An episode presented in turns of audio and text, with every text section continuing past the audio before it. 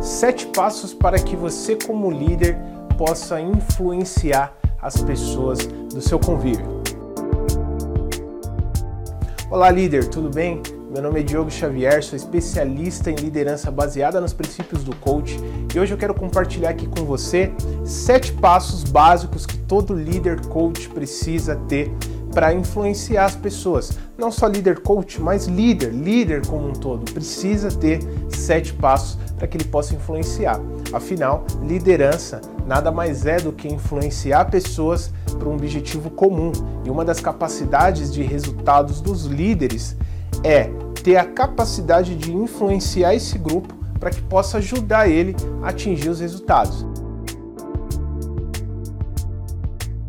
Então, se você é líder, vou falar para você sete principais passos para que você, como líder, aplique no seu dia a dia para influenciar as pessoas do seu convívio.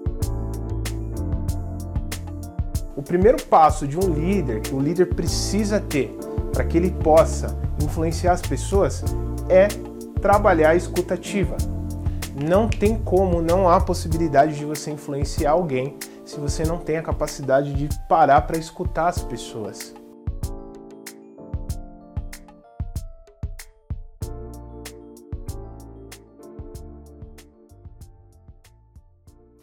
Todo líder que quer influenciar, ele precisa ter escuta. Outro dia eu lembro que quando eu trabalhava em organizações, eu fui falar com um chefe meu na época e eu parei e falei, poxa, você tem 10 minutinhos? Ele, não, não, vai falando aí, vai falando aí que eu vou, que eu vou, que eu vou fazendo aqui, estou muito enrolado e tal. Então, quer dizer, você acredita que um modelo de líder que tem esse hábito, ele consegue influenciar as pessoas? Você acredita que os colaboradores, eles eles vão realmente seguir um líder que tem esse tipo de postura? Obviamente que não. A pessoa vai se sentir mal, ela vai se sentir é, que houve uma certa desfeita ali com o que ela teve para falar e ela não vai seguir. É, provavelmente não foi o meu caso, que sempre utilizei muito profissionalismo, mas algumas pessoas podem ser que não encare com profissionalismo e larga o trabalho de lado e o líder não entende porque não entrega resultado. Então, a escutativa é fundamental, tá? É fundamental. Uma outra é entender as necessidades, entender as necessidades das pessoas para poder satisfazer de acordo, claro, com as possibilidades do líder. É, eu preciso entender que eu, eu, diariamente eu convivo com pessoas e entender as necessidades para satisfazer as pessoas é um dos papéis dos líderes também. É, entender que é, muitas vezes ali o ser humano ele precisa de um apoio, de uma necessidade, uma ferramenta de trabalho que não está funcionando, é, é uma liberação de acesso que ainda não saiu e o líder precisa ser aquele cara que limpa o caminho, que limpa os obstáculos para que as pessoas consigam trabalhar. Então, entender e satisfazer as necessidades também é um papel do líder. E para isso ele precisa ter empatia. Um líder que não tem empatia, Diogo, o que é empatia? É a habilidade de se colocar no lugar do outro, é a habilidade de olhar com os olhos da outra pessoa, de, de se colocar na pele da outra pessoa. Um exemplo muito grande de empatia, quando você está é, assistindo aqueles vídeos aterrorizantes de pessoas que muitas vezes são atropeladas, que é um exemplo meio pesado, mas é só para simplificar. Você não sente aquilo na sua pele, você faz, nossa, isso é empatia, você se colocou na pele do outro. Só que na rotina de trabalho no dia a dia, muitas vezes até com situações mais simples, claro, nós não temos esse hábito da empatia. Ou é um hábito que precisa ser desenvolvido. Muitas vezes você tem em alguns momentos e outros nem tanto. Um líder precisa criar esse hábito da empatia, ele precisa constantemente se colocar na pele do próximo, entender quais são os desafios, as dificuldades para que ele possa ajudar, tá? E com isso ele vai criar no ambiente dele, é uma outra habilidade da influência. A quarta que eu vou falar agora para você é a sinergia. Criar uma boa sinergia no ambiente. Já aconteceu algumas vezes de eu visitar algumas empresas e quando chega no ambiente que o líder entra, todo mundo já fica assim meio Sabe aquele clima cinza, aquele clima pesado? De cara já entende-se que não há sinergia, não há harmonização, não há uma conexão entre as pessoas, o ambiente é pesado. Então, O verdadeiro líder coach para influenciar as pessoas, ele deixa o local com um bom ambiente, ele cria sinergia no ambiente entre as pessoas, conexão, harmonização. Isso é muito importante para você que quer ser um líder coach, tá? Uma outra quinta muito fundamental, já falei em outros vídeos sobre isso, é o hábito de não julgar. O líder que é líder, ele entende que todas as pessoas têm a capacidade de contribuir de alguma forma.